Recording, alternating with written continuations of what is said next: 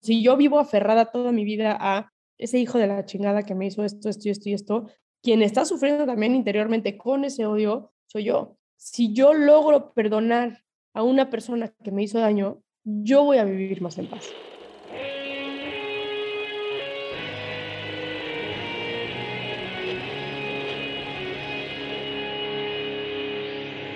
Bienvenidos a Volver al Futuro Podcast, donde platicamos con las mentes que nos impulsan a crear el nuevo paradigma de salud y bienestar, conducido por Víctor Sadia.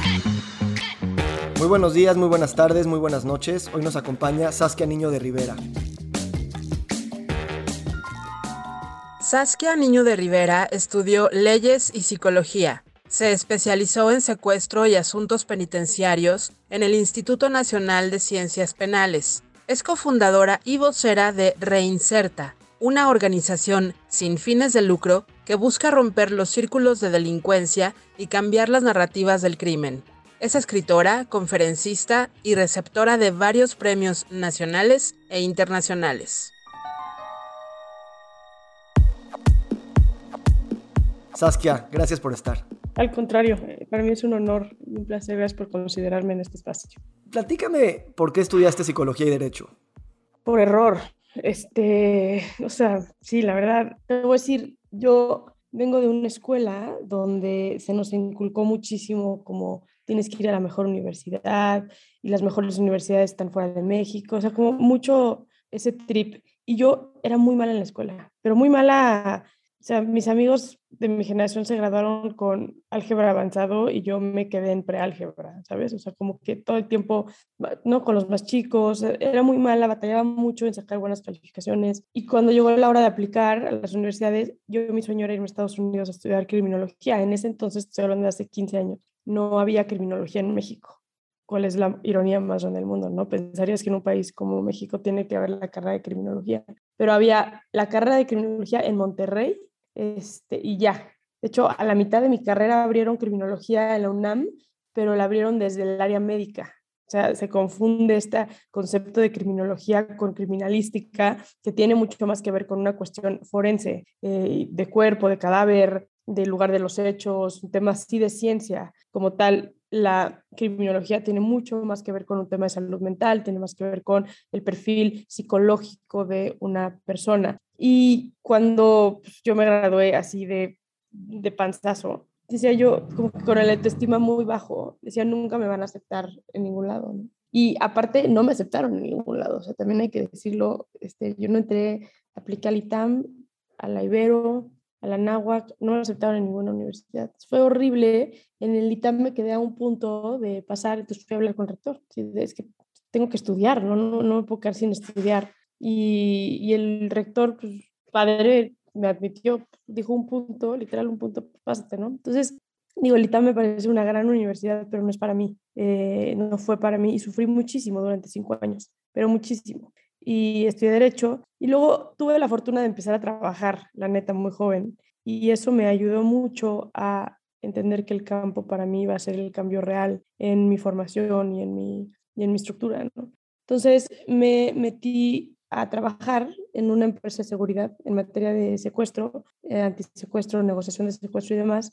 Entonces, no la pasé tan mal en ese, en, ese, en ese aspecto, pero me ayudó a darme cuenta qué es lo que quería hacer en mi vida. Trabajar cárceles, trabajar con personas privadas de la libertad y demás. Entonces, lo natural me pareció estudiar psicología también. Y esa, la verdad, la estudié en la Ibero, considero la Ibero mi alma mater, eh, una universidad que me ayudó muchísimo a poder trabajar, a poder ser yo, a poder ser la versión más auténtica de mí. La neta, tuve maestros muy padres que todo el tiempo me, me, impulsaban sabiendo que, porque yo trabajaba en la Policía Federal. Entonces eran, era, tuvo mucho viajar, este, mi chamba era la segregación de secuestradores en penales, entonces pues era mucho viajar a diferentes estados y demás. Entonces me hacían muchísimo el paro entendiendo que pues yo ya estaba más grande que las que estaban estudiando en ese momento y que pues, tenía un trabajo bastante serio. Entonces eso fue como un alivio que me ayudó como a recabar la, la, confianza. Y luego INACIP, eh, hice la especialidad en política criminal y criminología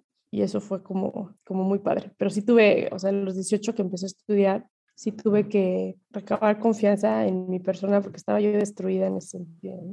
Esta distinción que haces de la criminalística y la criminología, ¿no? Diciendo que pues, es la, parte forense, la parte de, los hechos, del cadáver, mucho del pensamiento científico, técnico, de hacer la causa lineal. Y como que te das cuenta que es una buena manera de, estudiar cualquier cosa, pero también como que todo quisiera ser reducido, ¿no? A ciertas cositas. Y a lo mejor cuando empezaste a estudiar psicología y política y todo, te diste cuenta que pues la ciencia nos iba a dar muchísimas razones pero iban a estar separadas entre sí. ¿Cómo consideras lo que es para ti la ciencia y qué necesidad se tiene de como volver a unir las distintas áreas de la misma? A ver, es, es bien interesante tu pregunta porque creo que la criminalidad en México especialmente y en los países menos desarrollados siempre se han visto desde una óptica de la criminalística. La banda que, que de repente es como, ay, tú, tú eres como CSI y, y Criminal Minds y así, eso no existe en México, desafortunadamente. La, el derecho penal en México y la justicia penal en México está como muy llevada a los libros, a la ciencia y a los libros. Entonces, da igual tu testimonio si sales positivo en el peritaje médico de la logística de cómo se detonó el arma para matar a esta persona, eso va a tener mucho más peso que el que hayas tenido que matar, por ejemplo, a tu esposo que llevaba años abusando de ti, por ejemplo, Esa cultura, ese pensamiento en México aún no existe y la verdad es que los hechos van mucho más allá de lo jurídico, ¿no? Más allá de las leyes, más allá de lo que se, se, detona eh, desde los libros, desde los expedientes. Creo que eso nos falta entender en México, entendiendo que el cerebro es parte de, un, de tu cuerpo y es ciencia también. Y creo que en general, ¿no? Si hablamos de psicología como tal, la psicología está como apestada por la parte médica, por la parte científica, cuando la realidad es que la psicología es parte de eh, yo, yo soy hasta de la idea que quienes estudian psicología tienen que tener una parte también de medicina médica y, y, demás, porque también el psiquiatra se queda corto en la parte psicológica, ¿no? Entonces es como que hay que integrar esa, esa parte. Entonces, regresando un poco a tu pregunta, la criminalística es todo aquello que tiene que ver con un delito, pero la parte científica cómo está el cuerpo en el piso. Entonces, a raíz de cómo cayó el cuerpo o el cadáver en el piso, puedo entender entonces de dónde vino la bala. Y entonces, a raíz de la bala y el entendimiento de la bala, puedo entender qué tan lejos se detonó el arma, entonces dónde estaba parada esa persona, entonces dónde cayó la sangre, la sangre tiene mucho que ver, ¿no? etcétera, etcétera. Eso es la criminalística, el estudio científico de, de los hechos de unos actos delictivos. Y la criminología tiene más que ver con la psique, con el entendimiento eh, psicológico de un crimen, por qué se comete un crimen, cómo se cometió eh, el crimen, y tiene mucho que ver tanto con aspectos neurológicos, ¿no? porque hay que hablar también de, de, de, de algún tipo de trastorno antisocial y, que, tiene afectaciones directo en lóbulos frontales, en hipotálamo, en la conexión del hipotálamo con el lóbulo frontal cuando hablamos de, empatía y la capacidad empática que tenga una, una persona, hasta el testimonio y el acompañamiento de un testimonio de una persona para entender los hechos, que eso siempre ayuda a poder pues, unir las piezas de pues, si me está diciendo que eh, mató a esta persona por estas razones y que entonces ella estaba parada aquí, lo corroboro con los hechos criminalísticos y entonces garantizo la justicia, garantizo que se haga eh, derecho, que se haga justicia en un caso, ¿no? Esas son como las diferencias.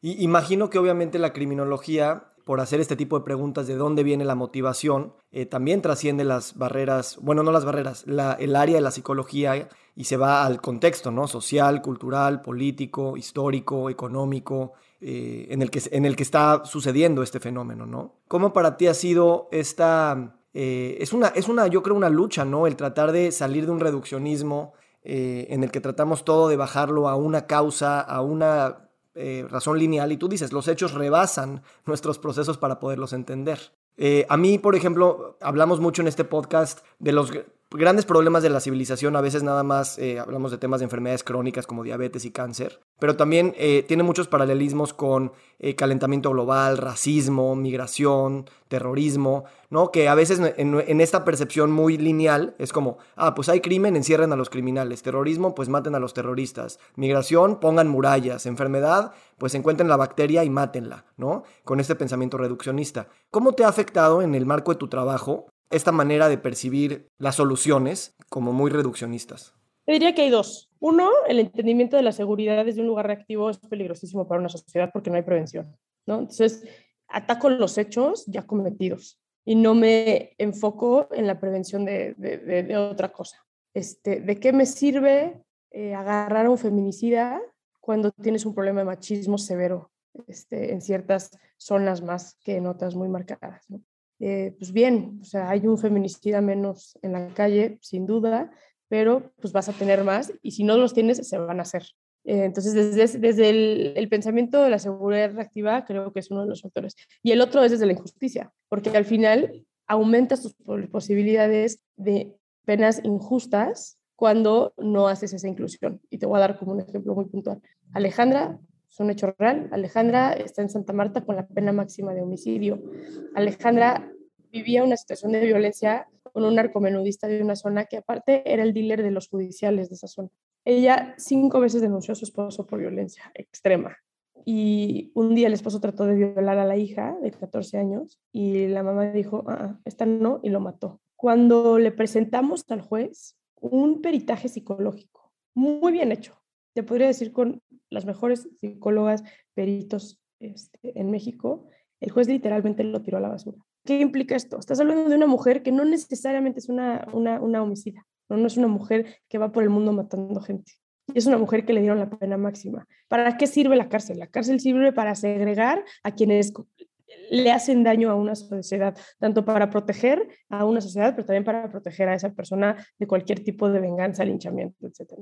Entonces, Tú dime si una Alejandra que lo que es exactamente lo que Alejandra necesitaba, una pena máxima en cárcel o necesitaba un trabajo de una mujer que llevaba años viviendo situaciones de violencia y que incluso se podría hasta considerar un caso de defensa propia. ¿no? El, el tema de la defensa propia en México no existe. Entonces, para mí, una pena máxima de homicidio es súper, este, porque aparte el señor tenía una enfermedad ahí crónica por tanto consumo y la madre, y entonces agravaron el delito, o sea, se fueron con todo. Y fue bien doloroso ver que un juez, quienes son quienes marcan la vida de personas y de familias enteras, pues su mente limitada en materia de derecho, dice, en los libros dice que una persona que mata con alevosía y ventaja porque esta persona estaba enferma, este, a otra persona es homicidio calificado más la agravante de que esta persona estaba enferma.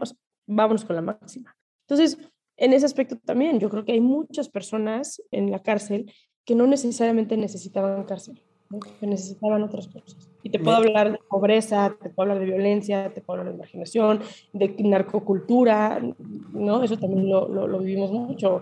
Estamos a niños acusándolos y dándoles penas este, adolescentes por jalar con el narcotráfico, por ejemplo, cuando para mí un niño de 8 años que le ponen una pistola en la mano y le enseñan a matar para sobrevivir, sí. es un niño todo menos culpable, ¿no? Pero antes le damos la pena máxima incluso. Sí, me llama la atención dos, dos palabras. La palabra prevención, ¿no? También en, en salud es como siempre eh, tratar la enfermedad, por ejemplo, en vez de tratar el terreno en el que esa enfermedad se está dando y sobre todo cuando, por ejemplo, la diabetes se ha disparado muy cañón, ¿no?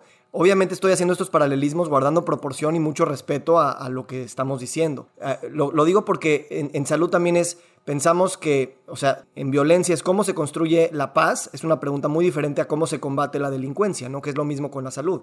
Cómo se combate la enfermedad a cómo se genera salud y bienestar. Y esto que tú dices de pobreza, marginación, del tejido social, normalmente dirías, no, ¿eso qué tiene que ver con que haya una epidemia de obesidad en México o una epidemia de violencia y feminicidios, por ejemplo, ¿no?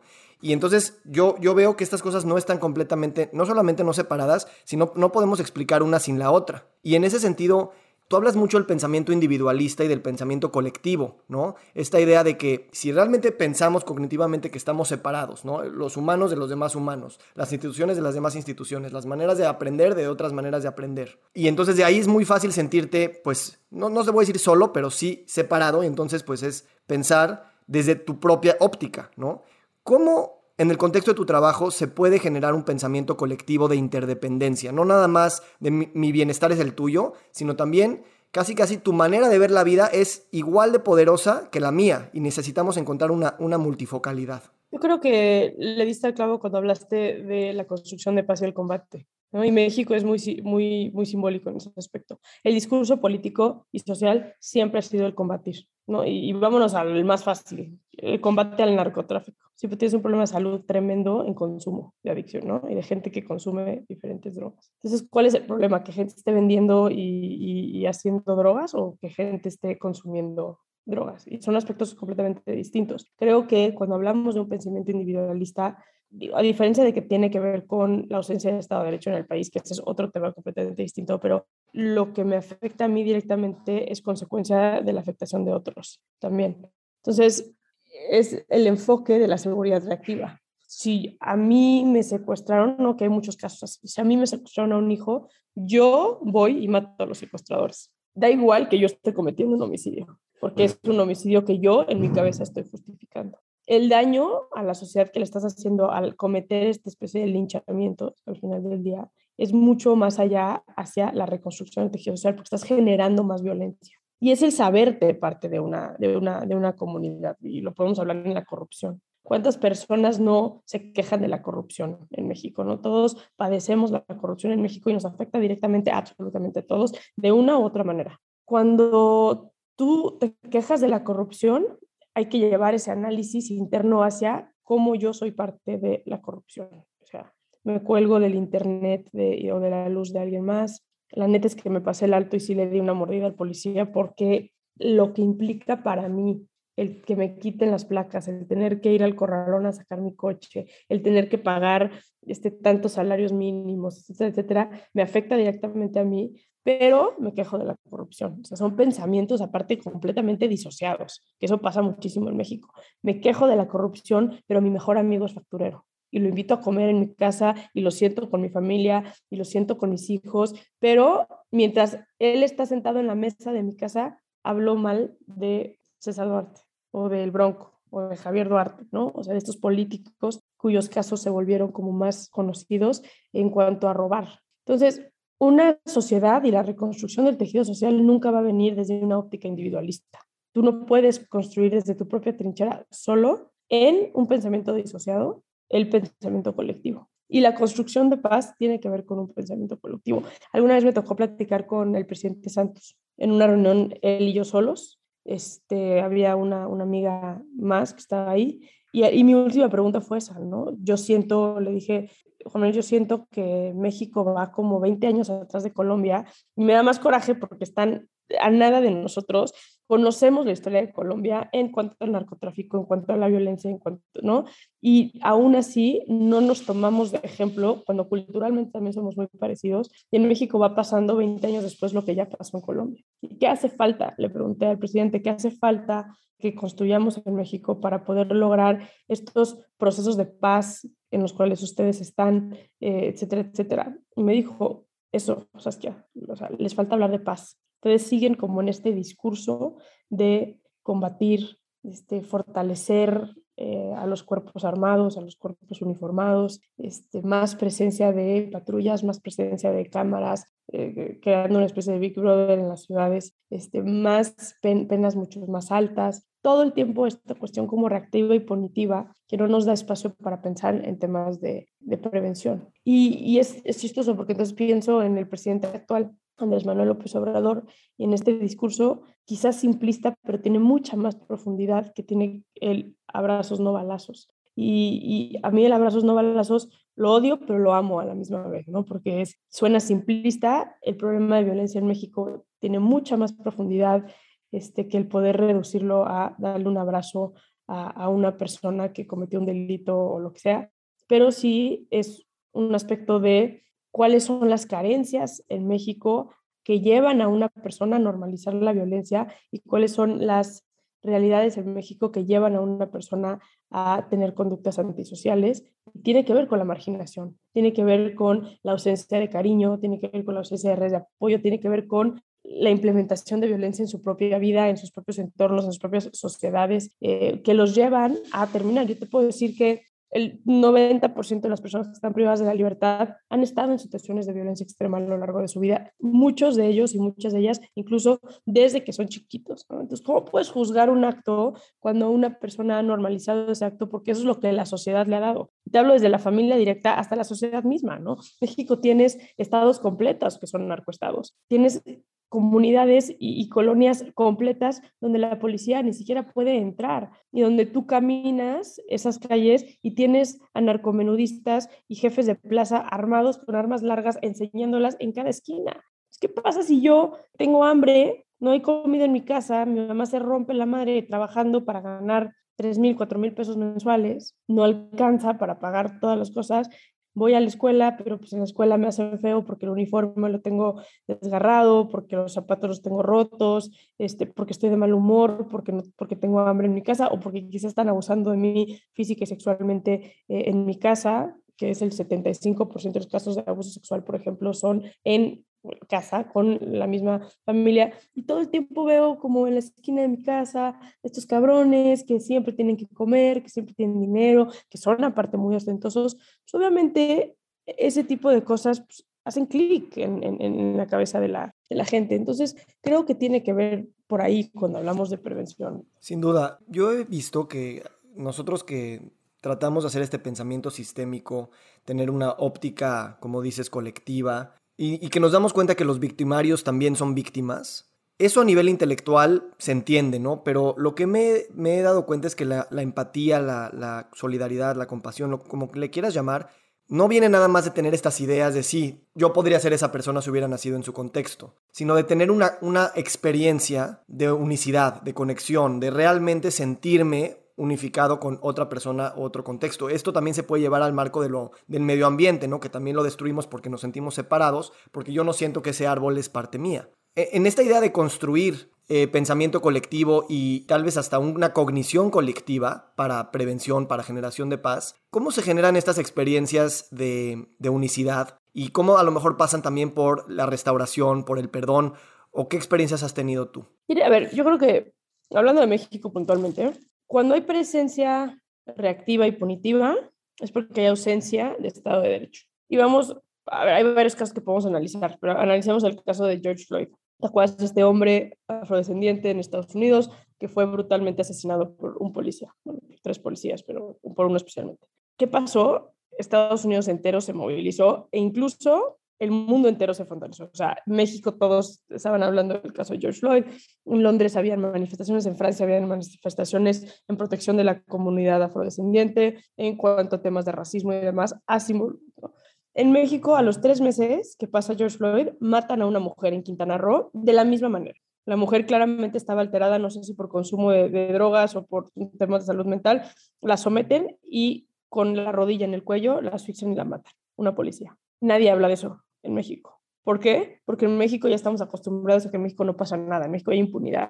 Pero ese sentimiento de impunidad se refleja en nosotros también con miedos y con, con pensamientos individualistas. Es, si yo no puedo salir a la calle, y sí, puede haber violencia, ¿no? En todo el mundo hay violencia, incluso en los países más seguros hay violencia, pero sé que si me pasa algo o le pasa algo a algún ser querido, puedo ir a la policía y va a haber un proceso de justicia, va a haber un proceso de restauración de la misma justicia eh, de, los hechos que pasó. En México eso no existe. El 94% de los delitos en México ni siquiera se denuncian. Entonces, creo que primero tenemos que fortalecer el Estado de Derecho, tenemos que empezar a hablar de un sistema de justicia penal que funcione y que garantice los derechos de las víctimas y por ende de los victimarios también, porque una, una va de la mano de, de, de la otra. Esa indiferencia que se ha generado en la sociedad tiene que ver con el que no hay un Estado de Derecho. Y entonces cuando garantizas el Estado de Derecho, entonces ya puedes llevar a la gente al pensamiento colectivo. Entonces yo tengo un sistema de justicia penal que me respalda, entonces ya puedo hablar de cómo reconstruimos el tejido social entre todos para disminuir los índices de violencia. Pero si mis preocupaciones tienen que ver con que tengo una hija de 17 años que me pidió ir a un bar con sus amigas. Y mi miedo no es que se vaya a tomar una copa de más. Mi miedo es que regrese, o sea, que regrese y que no la maten, porque en México matan mujeres todos los días en nuestro país, a 11 mujeres todos los días en nuestro país, ¿no? Ese pensamiento es tan traumante llevar el pensamiento colectivo, porque los feminicidas están libres, porque los asaltantes se suben. El otro día, ubicas este video que acaba de salir hace unos días de la combi donde se subieron estos, estos asaltantes. Bueno, la semana, esta semana, salió un video de una, unos tres asaltantes que se suben a una combi. Un video bien violento, había una niña en la combi de dos años, hubo, hubo una, un pasajero muerto, hubieron agresiones, estuvo muy, muy, muy violento todo en una combi. Estaba escuchando la radio y había un güey que estaba hablando de que él se tuvo que cambiar de casa porque él tenía que tomar esa ruta y en un año lo asaltaron 17 veces en esa ruta. 17 veces en un año a una persona. Entonces, este, este tipo de acciones pues, generan trauma y el trauma no te permite ver más allá que la propia, que la propia experiencia. Entonces, creo que hay que fortalecernos desde ahí para entonces poder fortalecer el, el, Estado. Y creo que el discurso de los políticos y de los legisladores, también los legisladores tienen mucho que ver en esto, tiene que llevarse hacia la restauración colectiva hay, un caso que me gusta, son dos casos que me gusta mucho contar, pero que simboliza muy bien todo esto, ¿no? Es en Reinserta, la organización que yo encabezo, eh, me tocó acompañar, nos tocó acompañar a un menor de edad eh, feminicida. Y fue bien interesante porque el chavo tenía cuatro años de pena. Considera que la pena máxima en México de un adolescente es de cinco años. Llevaba tres años con dos meses en, en, en prisión y pidió un beneficio para salir antes. Entonces el juez tiene la obligación de hablarle a la víctima y decirle, bueno, hay, hay esta solicitud por parte del agresor. Y se hizo el primer proceso de justicia restaurativa. Se sentó a la mamá de la chava que fue asesinada con el asesino de la chava. Una plática bien interesante. Nosotros acompañamos al feminicida y otro grupo de psicólogos acompañaron a, a, la, a la mamá. Pero fue bien interesante porque al final ella le dice como, te perdono, pero me tienes que prometer que si sales no vas a volver a hacer algo así, ¿no? Y tú estás en deuda conmigo porque tú me quitaste la vida de mi hija. Y ese güey todos los días se despierta sabiendo que está en deuda y que se le dio una segunda oportunidad. A los tres años de esto, me despierto yo a una madriza mediática, pero mal pedo.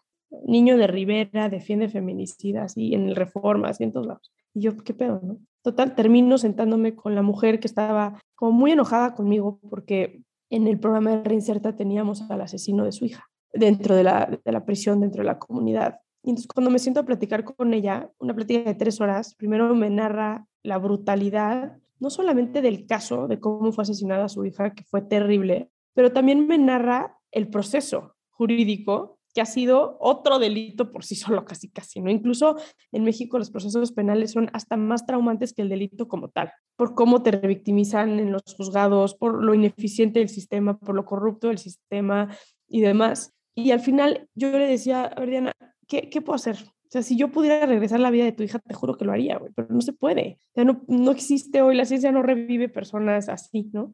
¿Y qué puedo hacer para que tú estés mejor? y me dijo, quiero que no le, no le des una beca, porque nosotros tenemos becas para los adolescentes, justamente en este aspecto de una pluma en vez de una bala, ¿no? Quiero que le quites la beca. Y yo, pero, ok, pero ¿en qué va a ayudar que yo le quite la beca a este cabrón? Es que no se merece, no se merece, ¿no? Este pensamiento punitivo no se merece, no se merece. Estoy de acuerdo. Pero ¿cómo quitándole la beca va a ser este ser mejor para la sociedad? Al contrario, prefiero que tenga una pluma en la mano, un lápiz en la mano, que tenga un arma en la mano, porque hoy tú eres una mamá muerta en vida, si quieres, y, que vivió una historia de terror, pero no queremos más mamás como tú. Y te lo digo yo como mamá, ¿no? De una niña también. Este. O sea, al final mi chamba tiene que ver con que ya no existan más de esas personas que le rompen y le destrozan la vida a la gente. Entonces, me encantó el primer caso porque fue una mamá diciendo, ya no quiero más mujeres como yo, ya no quiero más mamás, enterrando a sus hijas. Y la otra fue, me da igual con que tenga yo ese sentimiento mínimo de satisfacción de este chavo no va a tener una beca, me da igual que este chavo salga a seguir delinquiendo. ¿no? Es ese pensamiento individualista a diferencia del, pensamiento colectivo. En uno de los casos, el chavo hoy es un cagadero y el otro hoy está comprometido con la sociedad de una u otra manera. No estoy diciendo gracias al perdón de las mujeres o de las mamás o no, pero lo que sí nos ha comprobado la ciencia es que la justicia restaurativa a nivel internacional ha generado muchos mejores resultados que los actos punitivos, que no han, ¿no? O sea, seguimos, a veces como animales, ¿no?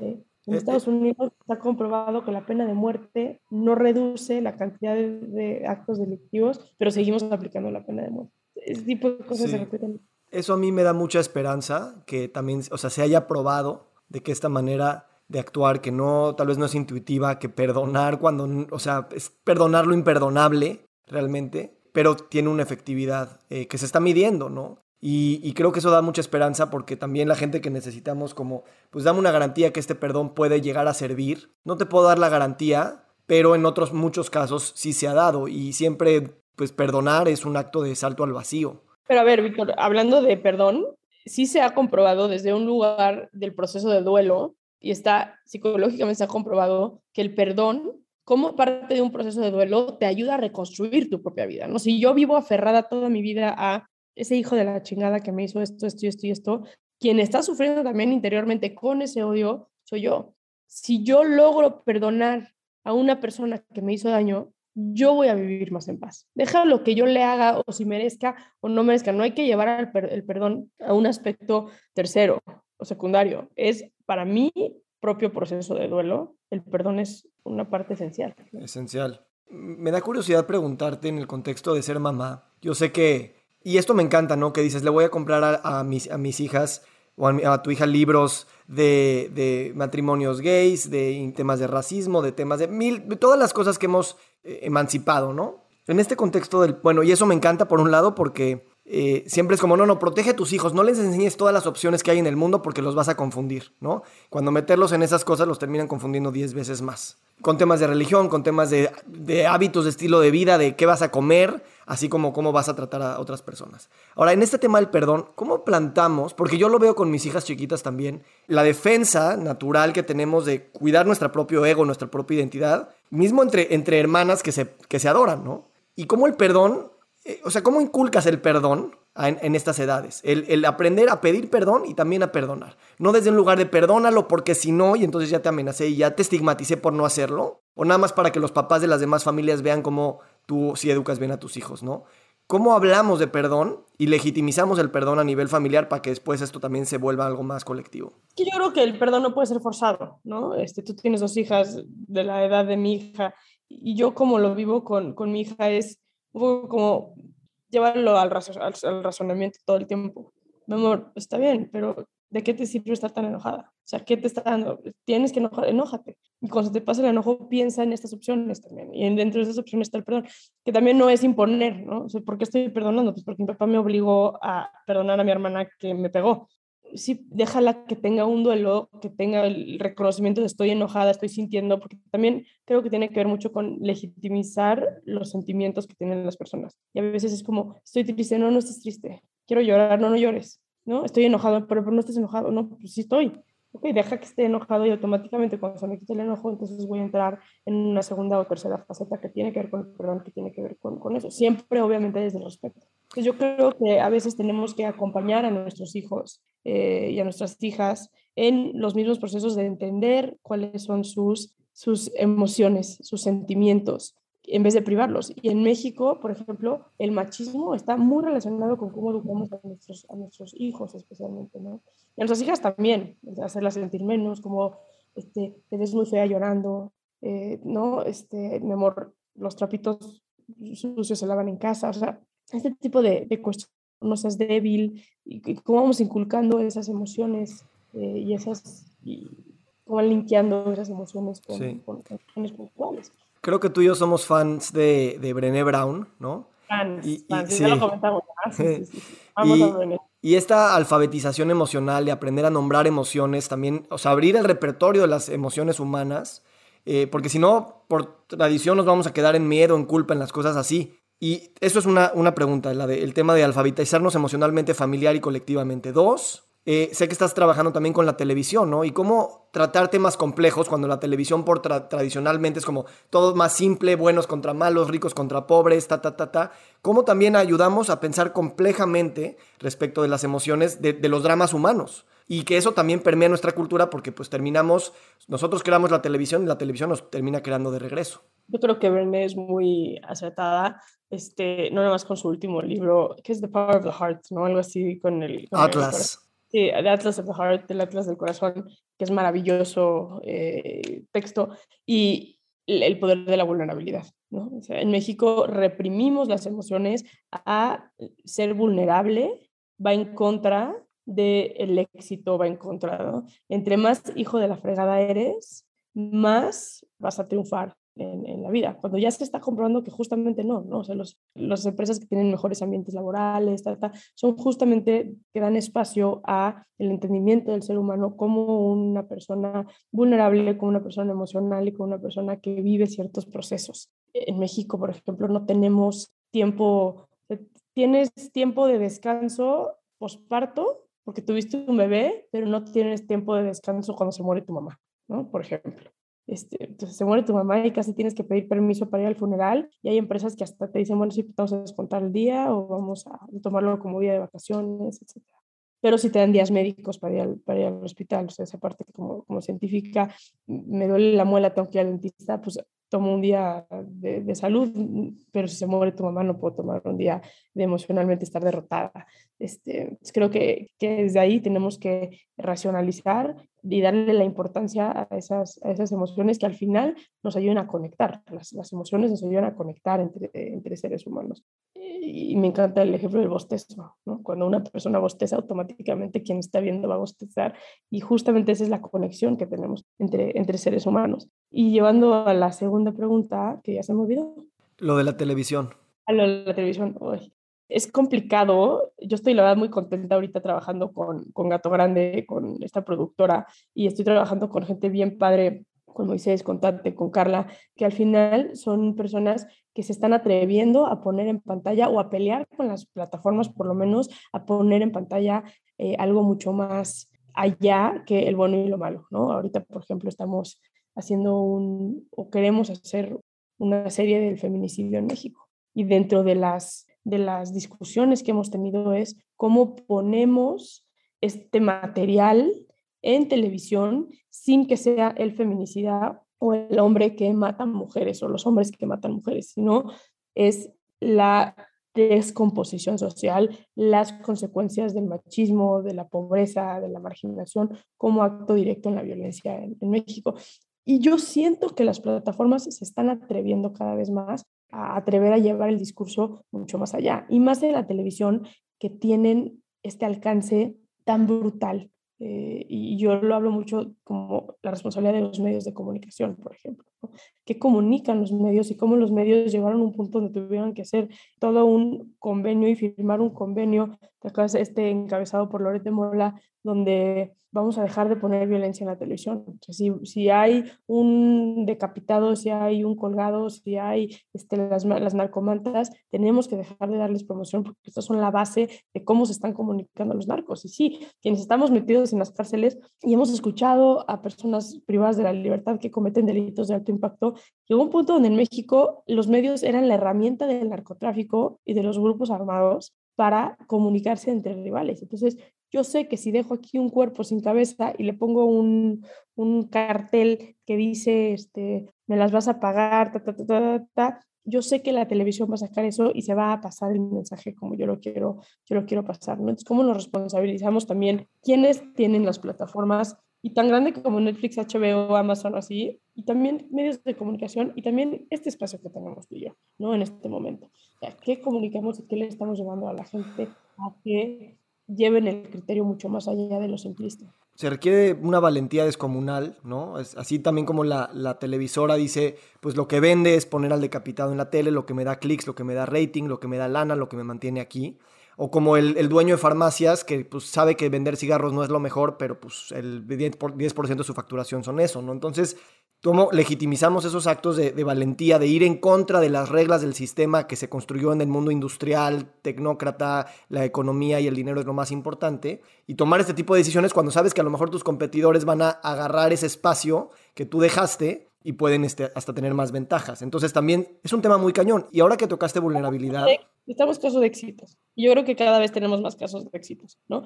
Hablemos, por ejemplo, de Patagonia, de la empresa Patagonia. Patagonia, su ropa está hecha para aguantar, o sea, no es fast clothing, no es un Zara, sí es más cara, sin embargo está hecha para aguantar. Incluso Patagonia tiene un programa donde si tú tienes una chamarra y llevas dos años con ella, la puedes mandar y te la arreglan para que no tengas la necesidad de ir a comprar otra. Y Patagonia es una empresa transnacional que le va muy bien y que el dueño de Patagonia tiene muchísimo dinero. Eh, versus un Coca-Cola, por ejemplo, donde es, pues sí, yo sé que mis litros y litros de Coca-Cola se están consumiendo en todo el mundo y está generando una diabetes brutal. Yo creo que hoy en día tenemos que empezar a ver más los ejemplos. Yo también soy un ejemplo, creo, en ese, en ese sentido. A mí mucha gente me dice, oye, te han de tirar un chingo de odio, tienes este discurso de defensa de personas que cometen delitos.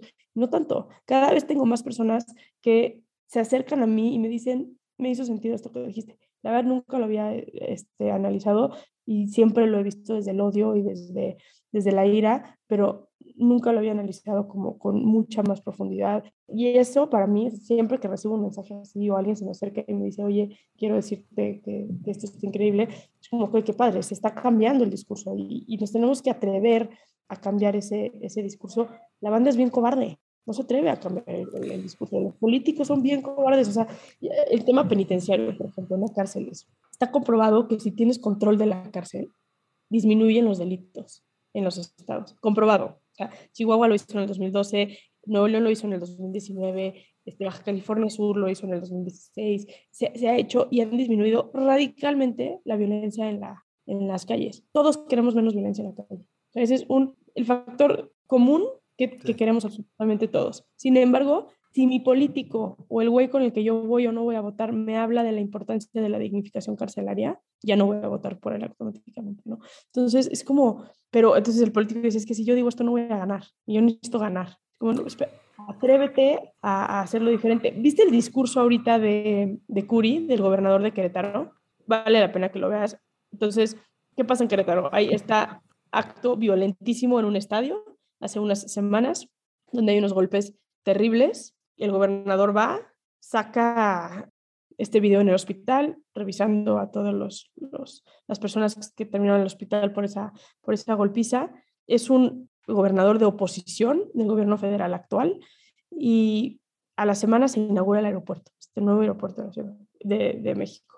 Todo el mundo odia el aeropuerto, ¿no? Todo el mundo habla pestes del aeropuerto, todo el mundo está encabronado del aeropuerto cuando la gente ni siquiera ha ido al aeropuerto. Y él va a la inauguración del aeropuerto y después saca este discurso que para mí fue de 10 donde dice, tenemos que dejar de meternos el pie por meter el pie. Si queremos que nuestro discurso pese y cuando la oposición y cuando la crítica pese, tenemos que también aceptar cuando las cosas no tienen que pesar. Y el aeropuerto, con sus cosas y lo que sea, es un aeropuerto bien hecho. Y estamos muy enojados por 25 mil cosas sin saber, pero también la oposición no se atreve a decir, ¿sabes qué? Igual y me equivoqué al mentar tanto madres de... Entonces también pierdes credibilidad en ese, en ese sentido. ¿Y qué pasó? Fue uno de los discursos más importantes y va a ser de los más importantes que incluso hasta te podría decir que vuelve a Curi en una persona candidatable de presidencia, no sé no lo puedo decir, porque demostró esa vulnerabilidad de decir, me equivoqué, yo menté madres del aeropuerto, ya fui, ya lo conocí, ya me lo explicaron,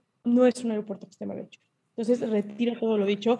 No nomás eso, pero reconozco al gobierno de oposición mía en que en esto lo hicieron bien, en esto lo hicieron bien. Y eso todo el mundo lo aplaudimos a la vez, pero seguimos mentando madres, ¿no? Entonces estamos como disociados también muchísimo en el, en el discurso. Sí, gracias por mencionar la vulnerabilidad y, y en ese caso me, me, gustaría, para ir cerrando tu, tu viaje, ¿no? Para también, tú tienes una transparencia, una valentía para hablar de ti de manera autocrítica al aire que no la vemos en muchas cosas. Y me imagino ha sido un proceso gradual en el que el feedback ha sido también positivo, tú te sientes bien al ofrecer tu vulnerabilidad al mundo, eh, te quita pedos, te quita lastres, te quita este, tenerte que acordar de cosas porque pues tú dices la verdad y pues te aceptas como donde estás, ¿no?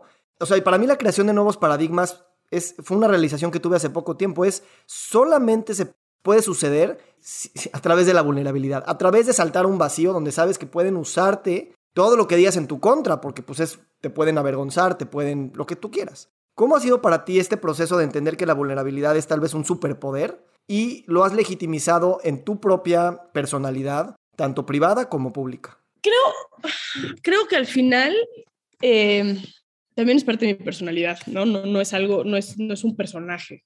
creo que, que si tú, ¿no? Quienes estén escuchando este podcast o quienes hayan escuchado alguna entrevista mía o así, este soy yo. Yo no estoy siendo así como, esta es la Saskia real y esta es la Saskia de mi personaje, que a veces pasa mucho con personas que tienen cierto nivel mediático o reconocimiento social. A mí me ha ayudado mucho porque al final el atreverme a, hacer las cosas distintas me ha dado buenos resultados también. ¿no? Y no nomás desde un reconocimiento social, pero desde un lugar que avanzó la agenda en la cual yo creo. Entonces, el pararme, no vamos a dar un ejemplo, el pararme a defender a las mujeres en prisión y hablar de los niños en prisión y hablar de la importancia de de, no nada más juzgar que un niño esté en prisión porque qué horror y dejarlo en ese discurso simplista, sino llevar el análisis mucho más allá, pues puso en la agenda del Senado y se hicieron las primeras leyes en el Senado de la mano de la organización en la que, en que encabezó, gracias a que se dio ese espacio. Yo siento, Víctor, que, que la gente está como muy hambrienta de esa vulnerabilidad. No se atreven porque estamos hechos y estamos construidos en la protección de no demuestres tus emociones, no hables de tus emociones, lo que se pasa en tu casa y en tu persona al final del día es para adentro y no para afuera. Eh, y la gente está acostumbrada a eso y no se atreven a hacer las cosas distintas. Y yo me parece que la base del cambio es atreverte a hacer las cosas distintas. Claramente, como estamos haciendo las cosas hoy, no funciona.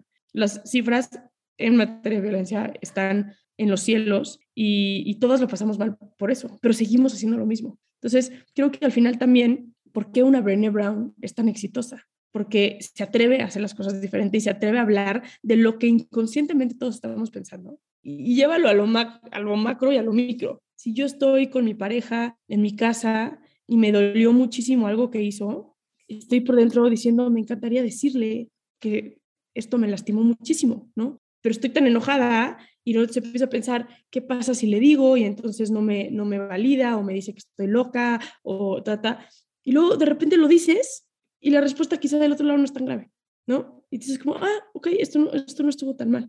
Entonces, yo creo en que tenemos que vulnerarnos más. Yo creo en que muchos de los problemas en este país tienen que ver con la ausencia de vulnerabilidad en las personas, con la que te lleva a la ausencia de empatía al final del día que es un mecanismo de defensa, y eso es lo que creo que está mal con mi país. Entonces, es quien soy, me ha dado buenos resultados, también me ha expuesto muchísimo y a veces es difícil. Se me ocurre ahorita esta, yo soy columnista en el Universal y en noviembre me tocó escribir en el Día Internacional del Abuso Sexual Infantil. Entonces, yo le escribo una carta a mi propio agresor. Me tomó cinco años escribir esa carta a todos los noviembres que yo escribo en el Universal decía, este año sí voy a escribir, este año sí voy a escribir, y no me atrevía a hacer. El miedo de, y cuando escribo esa columna, no más fue una columna de las columnas más leídas en el Universal, pero la respuesta de la gente fue, bien padre, porque al final es conectar en decir, en lógica esto hace sentido. En México de cada 10 niñas, 6 han sufrido algún tipo de violencia sexual. 6 de 10, es, es altísimo. Entonces es como, en mi cabeza, en mi razonamiento, sé que esto va a impactar y va a ayudar. Sí, nadie se atreve a hacerlo, pero la gente lo necesita y necesita, creo que algo que, generó y, muchas sobrevivientes de violencia sexual después de esa, de esa columna me escribieron, algo que generó fue, hablaste por mí. ¿no? Yo, yo también, incluso dos sobrevivientes me mandaron cartas que le escribieron a sus agresores después de leer la columna que yo, que yo escribí. Me dijo, yo no sé si algún día yo no tengo la plataforma, pero al final mi columna era justo sí para mi propio agresor, pero simbolizando todos esos agresores y lo que quienes fuimos víctimas y somos sobrevivientes de violencia sexual, pues lo podemos reflejar. no sé, es una, es una pregunta complicada, ni siquiera sé si te la respondí. Sí, wow, no, gracias. La verdad es que creo nada más para decirlo que la vulnerabilidad no es fácil, siempre te tomó cinco años el hacerlo. Ya cuando está escrito pareciera, uy, qué valiente o qué cañona, ¿no? Pero hasta el momento en que le diste enter a eso, o más bien hasta el momento en que salió publicado, todo tu ser te estaba diciendo no lo hagas. Y creo que ah, para mí eso es lo que siempre me dice si de verdad estoy entrando en vulnerabilidad o nada más estoy diciéndote que, ay, me sentí de tal manera, ¿no? Entonces, eh, y, siempre es difícil, no, no, no, no te vas haciendo mejor con el tiempo, simplemente tienes más pruebas de que te fue bien la vez pasada, pero la siguiente vez va a seguir siendo igual de difícil. ¿Sabes qué? Y sabes que ayuda muchísimo también, como el, el decir, ok, poner escenarios en tu cabeza. ¿Qué pasa si lo hago? ¿No? O sea, ¿qué pasa si ahorita estoy con mi pareja y le digo, ¿sabes qué? Me lastimó muchísimo que hiciste. ¿Qué puede pasar si hago esto, no? Entonces, el, el, ir descifrando y, y, segmentando en tu cabeza como las reacciones, yo no me di cuenta, pero la razón principal por la cual yo no había publicado esa columna en los años anteriores era porque me daba miedo el que mis papás se sintieran culpables o que los puedan ver como papás culpables porque no cuidaron de su hija, ¿no? Y digo eso entre comillas. Y fue como que ya entendí que mi miedo es que mis papás sean vulnerados en la sociedad y por mí misma al decir que alguien diga tú no cuidaste de tu hija y por eso le pasó lo que le pasó. Ya que tengo eso como tangible y ya lo tengo como ese pensamiento, ¿cómo soluciono esto? Entonces, ¿qué hice? Fue escribir la columna sin decirle a nadie. La mandé al Universal y en el momento que dieron las 11 de la noche del día anterior que iba a publicarse, abrí el chat de mi familia y les escribí un mensaje muy, muy puntual diciéndoles, mañana va a salir esto, quiero que sepan que ustedes no son culpables de lo que me pasó. Al contrario, esto pasa en el país. La fuerza que ustedes me han dado como mujer, como hija, hace que hoy yo pueda no nada más estar en una de las ¿no? este, periódicos más importantes del país pudiendo escribir esto, porque es quien soy, es lo que ustedes han creado, pero estoy hablando por muchas otras mujeres que están en silencio en este, en este aspecto. Entonces, si algo les debería de generar esta columna es el orgullo de saber que a lo largo de los años me han dado las herramientas para comunicar esto y para llevar a cabo una acción como esta. Y los amo profundamente. Mandé el mensaje y apagué mi celular y me dormí. Y el día siguiente me desperté a un mensaje de mi mamá, un mensaje de mi papá y un mensaje de mis hermanos. Muy puntual, como estamos súper orgullosos de ti, ya sabes. Y ese miedo se fue, pero ese miedo se fue porque pude entender en mi cabeza que el miedo estaba enfocado en eso, no era el vulnerable ante la sociedad, estaba enfocado en esa cosa. A veces en nuestra cabeza generamos esta como estos miedos tan enormes y cuando los desciframos no está tan grave, ¿no? Eh, no te puedo explicar lo, lo lo ad hoc para toda la semana que yo tuve y que ahorita que está cerrando la semana me queda claro lo que tengo que hacer con un escrito que acabo de hacer de mi familia. Y te lo agradezco porque, pues sí, o sea, ya está escrito, a mí ya me, ya me di toda la terapia del mundo con eso, a mí ya me sirvió, pero sigue habiendo demasiado miedo para poderlo sacar. Y claro, que pensar en ese escenario me está ayudando a, a darme cuenta que, uno, no tengo nada que esconder y la intención es la más amorosa del mundo. Y dos, si, si va a provocar cosas, está bien, porque las estamos negando, las estamos escondiendo. Y entonces precisamente eso ya, ya, ya por sí mismo pues vale la pena ver qué sucede. Entonces, Saskia... Sin duda, ojalá lo hagas. No, no sé de qué sea, este, y si yo te puedo ayudar en, en, algo, ojalá lo hagas porque, porque te juro es, es mejor. El otro día justo hablaba con un amigo que su hija está pasando por un muy mal rato en muchos aspectos y se acaban de enterar que, que también vivió violencia sexual y yo le decía, el que ustedes afronten a su hija con sanar eso, quizá hasta soluciona los otros problemas de conducta que está generando en, en esta, en esta persona. ¿no? Entonces, no sé, es, es, es, es, difícil, pero por lo menos, y aunque la respuesta sea negativa, porque también hay que decirlo, ¿no? No siempre la gente en nuestro entorno está lista para tener la respuesta que nosotros queremos que tenga. Y eso es súper cierto. Entonces también yo cuando mandé ese mensaje y también tú cuando publiques o mandes esa carta que escribiste o para quienes nos estén escuchando decidan afrontar eh, lo que sea que tengan que, afrontar y vulnerarse, háganlo desde un, de un lugar sin expectativas, porque luego la gente no está lista para tener la respuesta que tú quieres que tengan, ¿no? Pero la paz que te da a ti creo que vale lo suficiente para que las cosas se hagan. Y la intención siempre se percibe, ¿no? O sea, la intención, aunque te duelan y te hieran, la intención, o sea, no la puedes confundir con, con, ay, se quiso hacer famosa para que le publiquen en el Universal. Saben que viene de un lugar mucho más profundo y bien intencionado que, que sacarle alguna venganza o algún, algún profit a eso, ¿no? Saskia, pues gracias por esta conversación. La verdad, nada más decirte que te admiro, tienes unos, este, unos ovarios grandotes y sabes, este podcast habla de los nuevos paradigmas de salud y bienestar y hablamos mucho del futuro. Entonces me gustaría eh, preguntarte nada más para cerrar, ¿qué es para ti el futuro? ¿Cuáles son las, los plazos en los que te sientes a futuro? Y tú como miembro de esta, más allá de esta sociedad y esta comunidad México 2022, miembro de esta especie humana, de esta civilización, que pues, el tiempo nos va a rebasar por siglos, por milenios, y somos parte de algo meramente eh, espectacularmente infinito, ¿no? Entonces, ¿cómo, ¿cómo vives tú ese futuro y cómo imprime existencialismo y humanismo en tu, en tu sonreír de todos los días, en tus palabras? De entrada tu pregunta me angustia, sí, me vulnero ante ti diciendo que tu pregunta me angustia muchísimo porque te voy a decir, a ver, soy, una mujer terrenal, soy una mujer atea que no cree nada más que en el hoy y en lo que estamos, o sea, viviendo en este momento, quien estamos hoy aquí en la Tierra.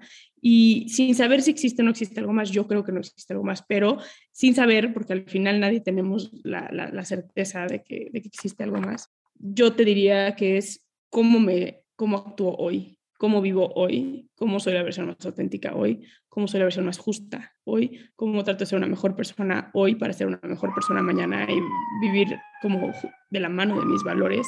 Entonces el futuro, espero que sea un futuro donde pueda yo tener esa congruencia de haber vivido mi día a día desde un lugar como muy apegado a mis valores y a mis principios todo el tiempo. Y eso creo que es lo más importante. Entonces, en mi futuro, y si me preguntas cómo ves cómo te ves a los 80 años ya como más tranquila y viviendo otra realidad, es sabiendo que hice en el tiempo que viví lo necesario para crear un, México y un mundo mejor, ¿no? Y suena cursi, porque no, no lo digo desde la cursilería, pero suena real. O sea, al final es entender que tus actos impactan directamente en el mundo en el que hoy estamos viviendo. Gracias. Y yo lo que nada más te quisiera decir, porque me encanta tu respuesta y pensar que el futuro es solamente una dimensión de este presente, es que bueno, más bien te lo pregunto, sabes lo chingona que eres, ¿no? Y te, lo celebras, porque siempre van a haber más cosas por sanar, más niños por salvar, más políticas por cambiar, más gente que ayudar, siempre va a haber eso. ¿Cómo te celebras lo que sí eres hoy, aunque falten mil cosas por hacer? Yo, yo creo que es el, el dormirme todos los días diciendo, bien, hoy bien, ¿no? Y también diciendo, hoy no también, este, y se vale, pero la reflexión del hoy no también es mañana no se repite, ¿no? Este, y, me, pasa, me pasa mucho, yo soy, soy divorciada este, y mi ex esposo es mi mejor amigo y es lo más importante que tengo en mi vida. Y mm, a veces he hecho cosas, ¿no? Hace poquito me senté a, a platicar con él y me dijo, ya mi intención nunca fue lastimarlo, eh, mi intención nunca va a ser lastimarlo, pero hice cosas que en mi cabeza pensaba yo que lo estaba cuidando y resulta que lo lastimé más de lo que, de lo que pensé. Entonces, es, es el decir, actúo con, con buena fe, eh, soy humano, me equivoco, soy una mujer como congruente en, en, en, su persona, en, quién es, y con que yo me duerma todos los días sabiendo que hice lo que pude y que mañana voy a poder hacer más, creo que con eso bien.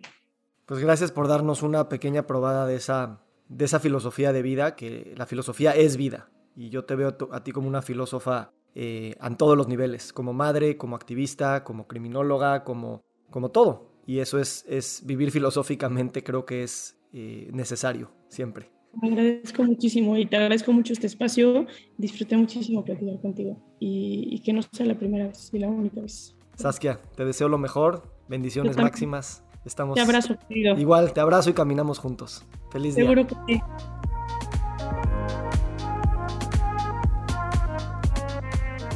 Nos encantaría recibir tu retroalimentación de estos podcasts para continuar generando contenidos que te sean útiles e interesantes. Si puedes, déjanos un comentario en la página web victorsaadia.com.